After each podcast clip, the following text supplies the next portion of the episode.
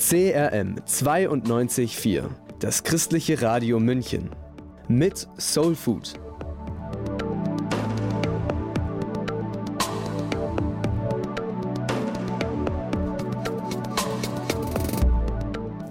Heute gehen wir mit Soul Food nach Australien. Dort studiert gerade Jotam Buka aus München. Und wir wollen mehr wissen über das Warum und Wieso. Und natürlich wird er auch berichten, wie das Leben auf der anderen Seite der Welt so ist. Ich bin Annike Eller. Hier ist Soul Food. Und ich habe heute einen spannenden Gast. Das ist äh, Jotam Buka. Willkommen. Ja, hallo, vielen Dank. Danke, dass ich da sein darf. Jotam ist 26 Jahre alt oder jung, muss man eigentlich sagen, äh, ist sowohl Deutscher als auch Brite. Das ist auch äh, spannend. Du bist äh, zweisprachig auch aufgewachsen, glaube ich. Äh, nicht ganz. Mein Vater hat zu schnell sehr gut Deutsch gelernt. Er, kannte, er konnte eigentlich schon Deutsch, als er nach, nach Deutschland kam und hat sehr schnell eingelebt. Und hat dann eigentlich nur noch Deutsch mit uns gesprochen. Ab und zu mal schon was Englisches, aber nicht, nicht wirklich viel. Mhm. Okay, aber du warst immer wieder mal in England? Ich war immer wieder in England, ja, und Sprachen haben mir immer sehr gelegen, sind mir immer sehr einfach gefallen. In der Schule war Englisch nie ein Problem. Mhm. Ähm, und so habe ich es langsam dann aufgeholt und war dann, denke ich, auch auf einem muttersprachlichen Niveau, als ich dann meine Ausbildung zum Übersetzer auch angefangen habe. Mhm. War das äh, so ein natürlicher Schritt für dich, dass du Übersetzer wirst oder hattest du auch andere Ideen? Ich, ich wusste gar nicht genau, was ich machen soll ähm, nach der Schule. Ich wusste, dass mir Sprachen liegen. Ähm, ich wusste, dass mein Vater Übersetzer war mhm. und dass es ihm gefällt. Und deswegen habe ich es einfach mal gemacht und habe es auch nie bereut, ähm, weil es mir eben sehr viel weitergeholfen hat und weil es auch Spaß macht. Mhm. Aber es ist jetzt auch nicht mein Traumjob, denke ich. Aber es ist eine gute Arbeit und ich mache sie hin und wieder immer noch gerne nebenberuflich, freiberuflich nebenbei. Ja, auch äh, von Sydney aus. Auch von Sydney aus, ja. Mhm. Genau, weil dort lebst du gerade. Wir kommen bald äh, nochmal drauf zurück. Ähm, vielleicht erzählst du mal kurz, weil junge Leute wollen gerne äh, schauen, wie haben es andere gemacht. Äh, und wer jetzt zuhört und denkt, mh, wie wird man denn Übersetzer? Ich meine, du hast äh, ja erzählt, dass du es auch teilweise durch deinen Vater mitbekommen hast. Ähm, aber du hast dann auch hier in München studiert. Ich habe hier in München studiert am Sprachen- und Dolmetscherinstitut München. Das ist also eine private Sprachenschule, die sich nur darauf konzentriert, Übersetzer und Dolmetscher auszubilden. Äh, da war ich insgesamt fünf Jahre lang, theoretisch sogar sechs. Ich habe da noch ein Jahr extra gemacht am Ende. Ähm, habe drei verschiedene Abschlüsse dort gemacht und ähm, bin quasi alle Stationen durchlaufen, so von unten bis oben. Und war am Ende dann was heißt das? Was sind das für Stationen? Ähm, das heißt, ich habe ich hab nur einen Realabschluss gemacht, eine mittlere Reife und habe dann die erste Ausbildung dort am Institut gemacht. Die, das war eine Ausbildung zum Fremdsprachenkorrespondenten. Die hat mich dann qualifiziert für die Ausbildung zum Übersetzer. Okay. Und die hat mich dann qualifiziert für dieses extra Jahr, um dann noch einen Bachelor zu machen, der dann auf der ganzen Welt anerkannt wird. Mhm. Das heißt, du kannst jetzt überall übersetzen? Genau, also ich, die, alle erkennen meinen Abschluss an zumindest und mhm. ich kann mich überall Übersetzer nennen. Ja. In welche Richtungen übersetzt du? Ähm, vor allem ins Deutsche, aus dem Englischen oder aus dem Spanischen. Aus dem Spanischen? Du hast also Spanisch auch noch? Genau, man musste auch eine Zweitsprache dort wählen am Institut. Ich habe Spanisch gewählt. Ja. Mhm. Und dafür warst du auch in Alicante? Da war ich dann auch in Alicante. Das hat mir sehr geholfen, mein Spanisch dann wirklich auch zu sprechen. Davor konnte ich es nur auf dem Papier. Und mhm. da habe ich dann wirklich auch angefangen zu sprechen und seitdem klappt es auch ganz gut. Ja. Mhm. Ein halbes Jahr war ich da im Auslandssemester. Ja. Würdest du das empfehlen, generell so im Studium auch mal ins Ausland zu gehen, auch wenn man nicht äh, gezielt mit Sprachen arbeiten will? Ja, schaden wird es auf keinen Fall, denke ich. Es ist halt auch eine finanzielle Frage, denke ich. Ähm, das ist schon mit einem großen Aufwand verbunden. Aber schaden wird es nicht. Vermutlich wird es einen sogar sehr viel weiterbringen, einfach weil man mal rauskommt aus der eigenen Welt, weil man sich ähm, äh, weil das Leben ein bisschen herausfordernder wird, aber auch viel spannender und es auch einfach gut tut. Mhm. Man lernt es auch flexibler zu werden. Genau, man lernt andere Leute kennen, andere Sichtweisen, andere Arten, Dinge zu tun und das ist gar nicht so schlecht, mhm. den Horizont mal zu erweitern. Ja, das denke ich auch. Äh, du hast äh, auch andere Hobbys, spielst ein bisschen Fußball und Heimwerken hast du aufgeschrieben. Was machst du da?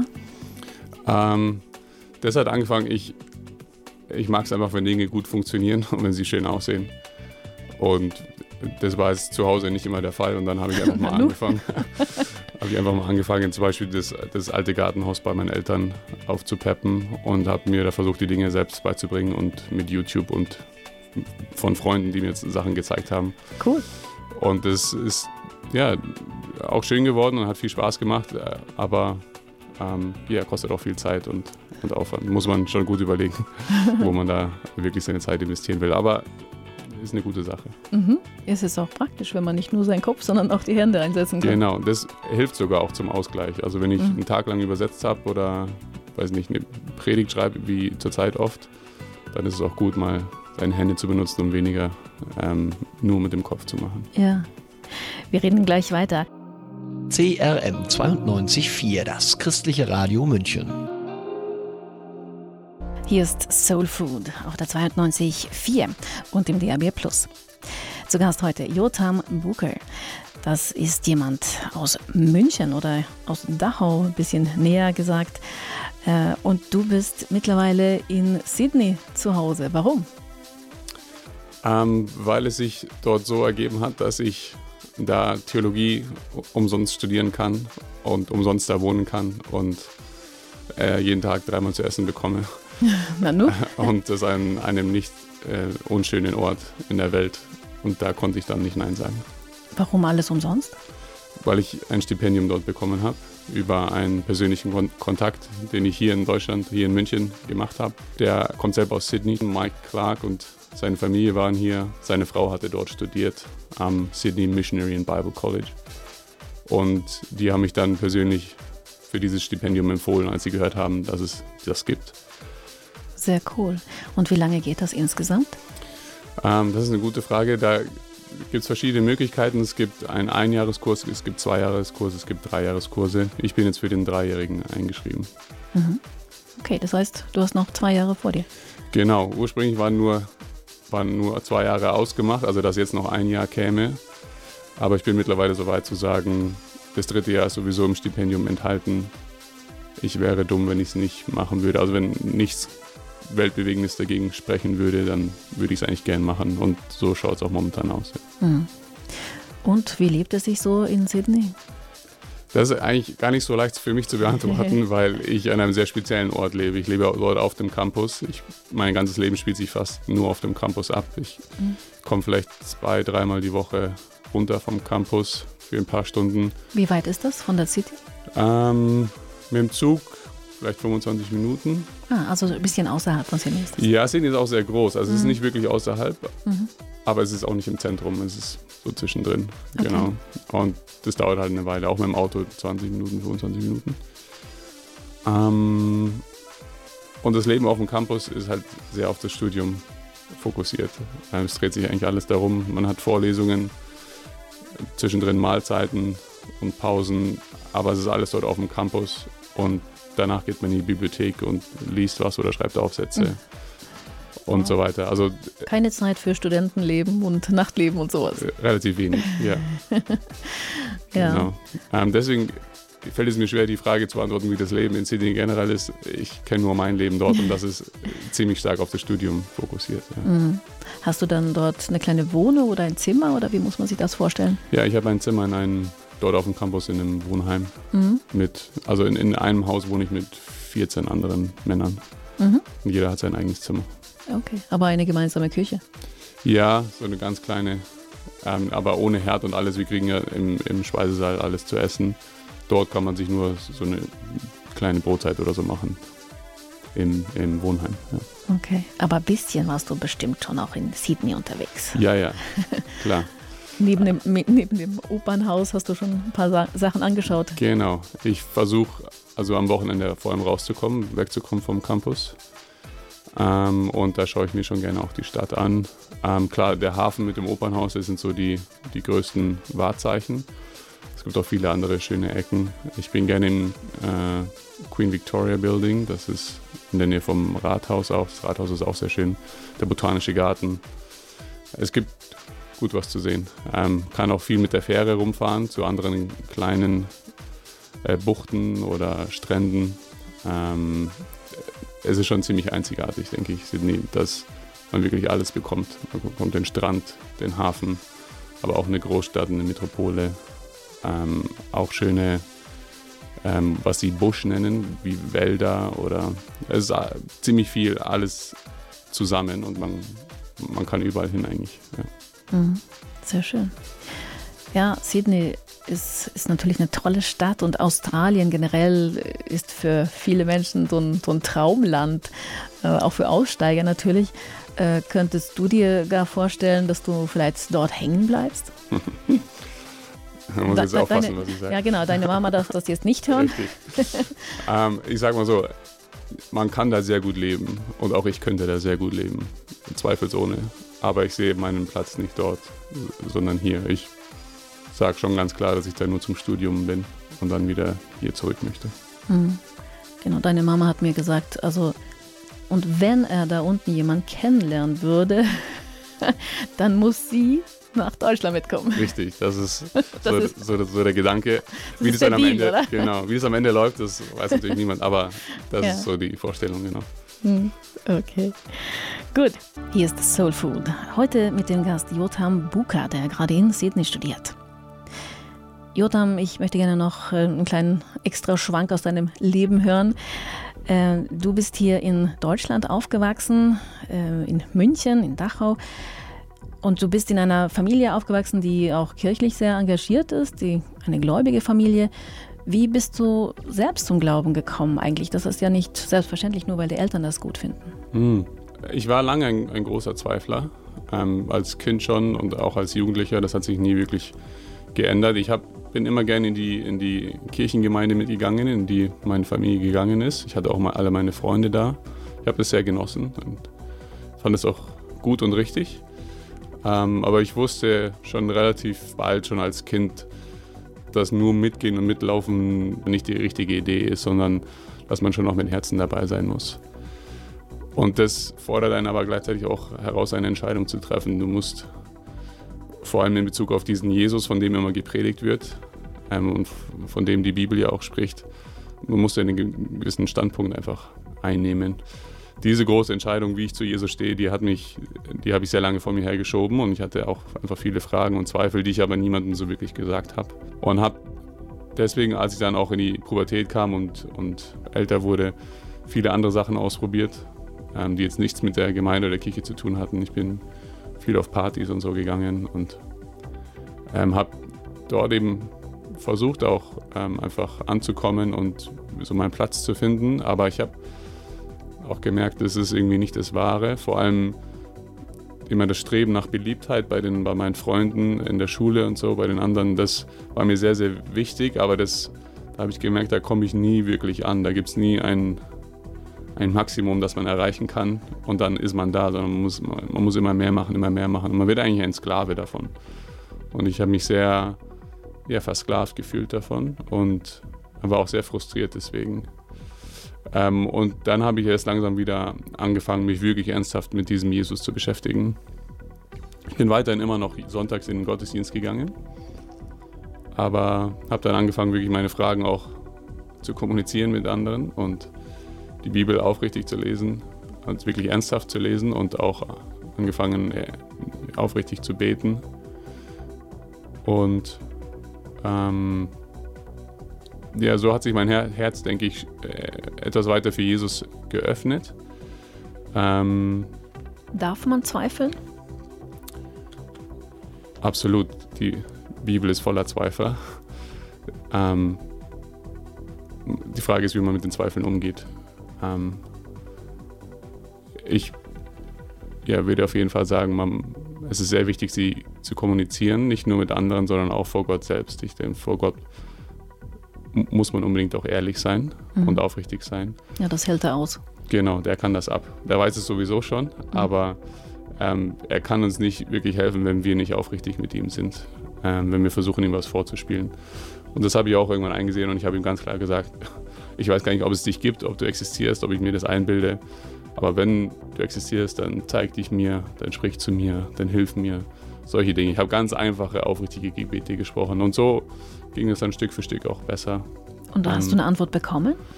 Ähm, nie so in der nächsten Sekunde, ähm, aber ich habe einfach viel auch gesucht. Ich habe viel Predigten gehört, ich habe viele Bücher gelesen ähm, und auch nach Antworten gesucht und Stück für Stück ähm, kam da immer mehr und ich konnte mich immer sicherer fühlen auch und ich habe auch eine emotionale Entscheidung, sage ich mal, für Jesus getroffen, weil ich so auch äh, frustriert war mit, mit meinem Leben und wie unerfüllt alles war und wie unglücklich ich war.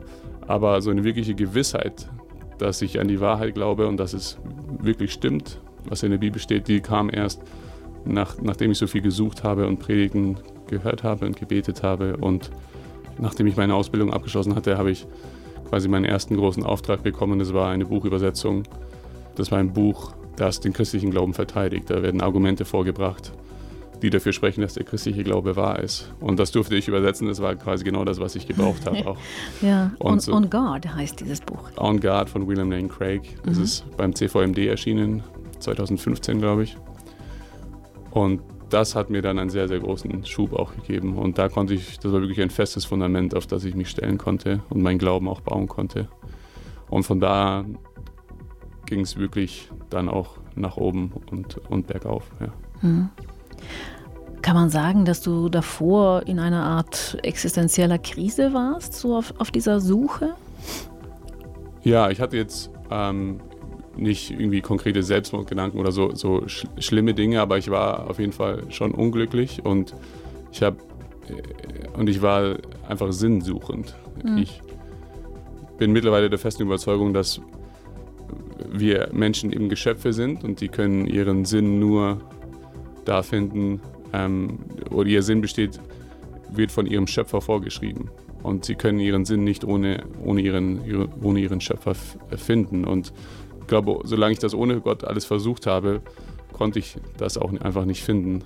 Ähm, und das hat mich frustriert und unglücklich gemacht. Mhm. Und die Sinnfrage eben durch den christlichen Glauben beantwortet zu bekommen, das hat einfach sehr, sehr geholfen. Mhm.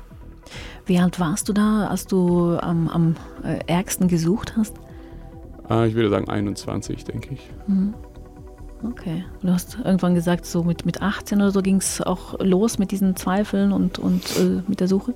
Mhm. Mhm. So als, als Teenager quasi. Genau, da mit 18 habe ich schon langsam erkannt, dieses, dieses Streben nach Beliebtheit und Akzeptanz mhm. und so, das, das bringt irgendwie nichts. Da war ich dann sehr frustriert und habe dann mich langsam geöffnet und über die Jahre auch mit Gespräch, durch Gespräche mit anderen genau, wurde die Suche immer stärker und mit 20 habe ich mich so emotional für Jesus entschieden. Das heißt, ich habe ihm mein Leben anvertraut und gesagt, ähm, wenn du wirklich der bist, der du behauptest zu sein, dann, ähm, dann möchte ich dir gerne mein Leben geben und ich möchte, dass du jetzt mein Leben bestimmst. Aber ich war immer noch sehr zweifelhaft danach und unruhig und habe dann durch dieses Lesen, durch das Suchen, durch die Predigten mehr Sicherheit bekommen. Das war dann mit 21, 22. Ja. Hier ist Soul Food auf der 92.4. Die Jugendsendung jeden Montag beim Christlichen Radio München. Jotam, wir haben gehört, dass du in Australien lebst gerade äh, und du hast erzählt, dass du da eine Art Bibelschule besuchst. Heißt das, dass du Pastor werden willst, wenn du fertig bist oder was hast du vor? Ja, das klingt gar nicht so verkehrt. Ich denke, darauf wird es vermutlich hinauslaufen. Ähm, wie am Ende genau der Titel heißt oder die Position, die ich dann habe, das ist eine andere Frage, aber ähm, im freikirchlichen Bereich in einer Gemeinde zu arbeiten, das, das ist das Ziel, ja. Mhm. Und hier in Deutschland aber? Genau. Ähm, und möglichst in meiner Heimatgemeinde, in der ich aufgewachsen bin, aus der ich komme und der ich sehr verbunden bin. Ja. Mhm. Ah, das heißt, äh, dort gäbe es noch ähm, Platz für mehr Prediger? Ähm, in den nächsten Jahren zumindest. Ähm, es zeichnet sich ein Generationenwechsel an. Ähm, genau, und das werden, wird bald, werden bald Leute benötigt, denke ich. Ja. Okay, das ist ja sehr praktisch. Mhm. Alles schon vorbereitet. Mhm. Scheint so. ja, okay. Ähm, äh, Du hast äh, davor, also vor der Musik, auch von Büchern gesprochen, die du gelesen hast. Äh, die haben dir geholfen, dass du auf der Suche warst, äh, als du auch am Zweifeln warst, gibt es jetzt Gott oder nicht. Ich denke, wir könnten vielleicht ein paar Titel erwähnen, falls äh, noch jemand von unseren Hörern da reinschauen möchte. Wir haben ja gesagt, Zweifeln ist erlaubt und dann kann man aber selber entscheiden, wie man damit umgeht, wie man diese Suche auch füllt. Ähm, du hast einen Namen schon erwähnt heute, von William Lane Craig hast du gesprochen. Von ihm hast du ein Buch übersetzt und ähm, das heißt On Guard. Das ist aber eine ziemlich schwere Kost, sage ich jetzt mal. Also da, das ist ziemlich auf einem ziemlich hohen Niveau. Es geht ziemlich in die Tiefe. Mhm. Mhm. Und auch intellektuell anspruchsvoll. Äh, du hast noch andere Bücher gesehen und gelesen. Äh, Gott im Fadenkreuz von John Lennox. Äh, wie kann man das Buch beschreiben? Worum geht es da? John Lennox beschreibt einfach der Kampf, der momentan stattfindet, ähm, vor allem zwischen sehr aggressiven Atheisten und, und Christen auf der anderen Seite und die Atheisten, die eben Gott ins Visier nehmen und ihn am liebsten eliminieren möchten. Und er verteidigt aber den christlichen Glauben und legt da ähm, warum er vernünftig ist, warum er auch hilfreich ist, warum er förderlich ist und ähm, warum es Sinn macht, an, an den, den Gott der Bibel zu glauben. Genau. Ähm, eine leichtere Kost, denke ich, als, als Craigs Buch, aber ähm, immer noch anspruchsvoll, denke ich. Aber das sind beides eigentlich Einstiegsbücher man muss sie langsam und vorsichtig lesen.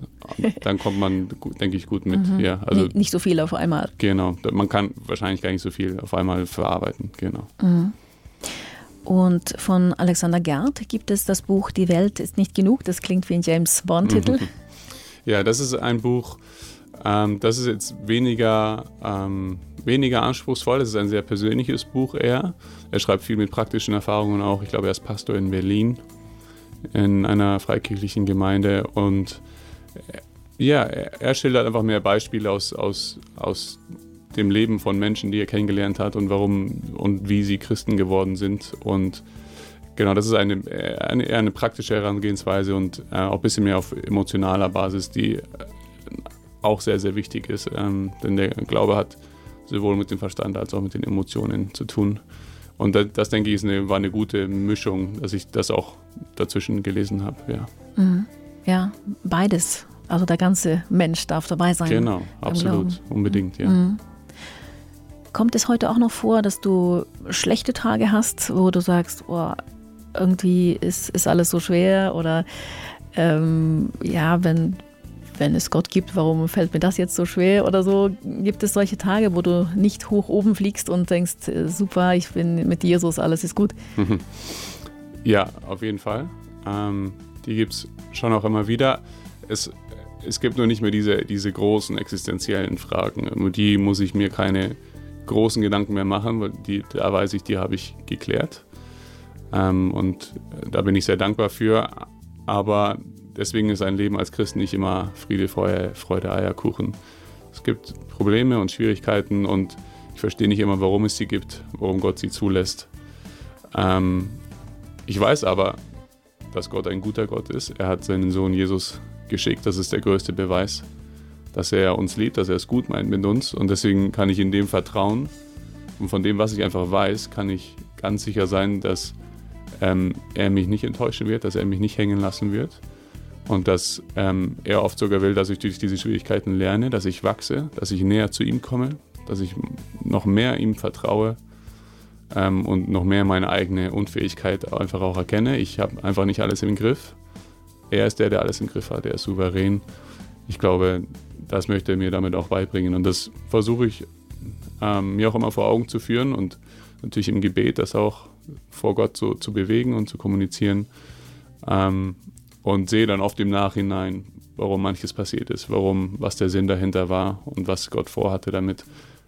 In der Situation bin ich herausgefordert, ihm zu vertrauen. Ja, aber einfach ist es nicht immer, das ist klar. Hm. Hast du eine Bibelstelle, die du besonders liebst, wo du sagst, die, da kann ich auftanken? Hm. Oder das gibt, gibt mir Mut? Ja, also ich finde überhaupt den Philipperbrief im Neuen Testament sehr, sehr hilfreich der hat mir in dieser Suchphase, in der ich war, hat er mir sehr geholfen. Im dritten Kapitel, die Verse 7 und 8, da sagt der Apostel Paulus einfach ganz klar, wie viel besser, wie viel mehr wert es ist, Jesus zu kennen und Christ zu sein, als ihn nicht zu kennen. Und alles andere, was man ähm, sozusagen unabhängig von ihm hat, das ist einfach nichts wert. Er sagt, es ist Schmutz, es ist Dreck, verglichen damit Jesus Christus zu kennen.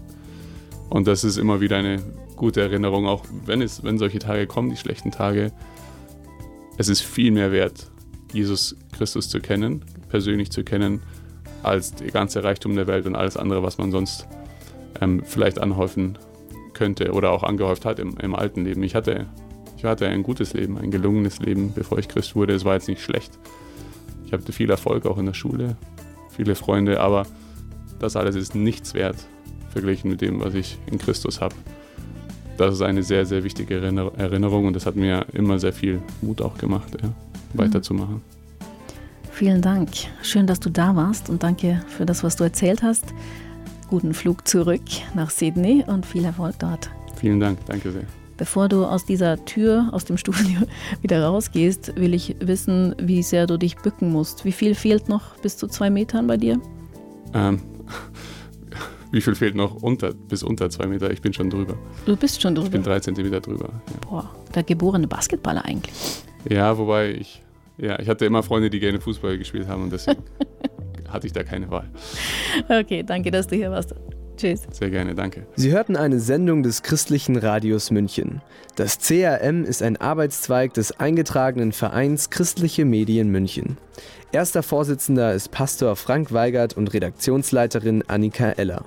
Unsere Sendezeiten sind auf UKW 92.4 Montag bis Freitag von 14 bis 15 Uhr mit einer Wiederholung von 0 bis 1 Uhr und Sonntag von 9 bis 10 und von 13 bis 14 Uhr. Über das Digitalradio DAB Plus empfangen Sie uns montags bis freitags von 16 bis 18 und von 0 bis 1 Uhr.